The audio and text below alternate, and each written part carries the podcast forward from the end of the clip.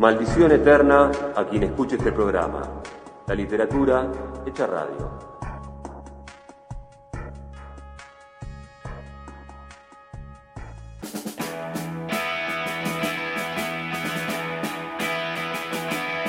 Se escribió en Uruguay, se editó en La Plata y es una auténtica genialidad. Se llama Los Diegos que no fueron. Es fruto de la pluma de Sebastián Cittadini y es el último libro de fútbol contado. Esta editorial que se creó en pandemia y que esta vez la sacó de la cancha con una obra sobre el mejor jugador de todos los tiempos, pero además en una faceta desconocida, en un Maradona que en definitiva nunca fue, o no en un Maradona, en varios Maradonas.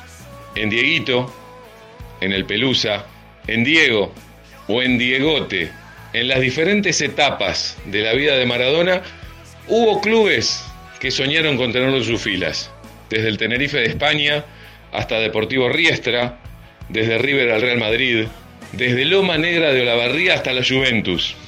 De todo eso nos habla los Diego que no fueron, de todo eso escribió, investigó, soñó y puso en palabras Sebastián Cittadini, que es periodista, que es escritor, que es un talento, que por sobre todas las cosas es maradoniano y que le dio forma a esta obra maravillosa que ningún maradoniano de ley tiene que dejar de leer.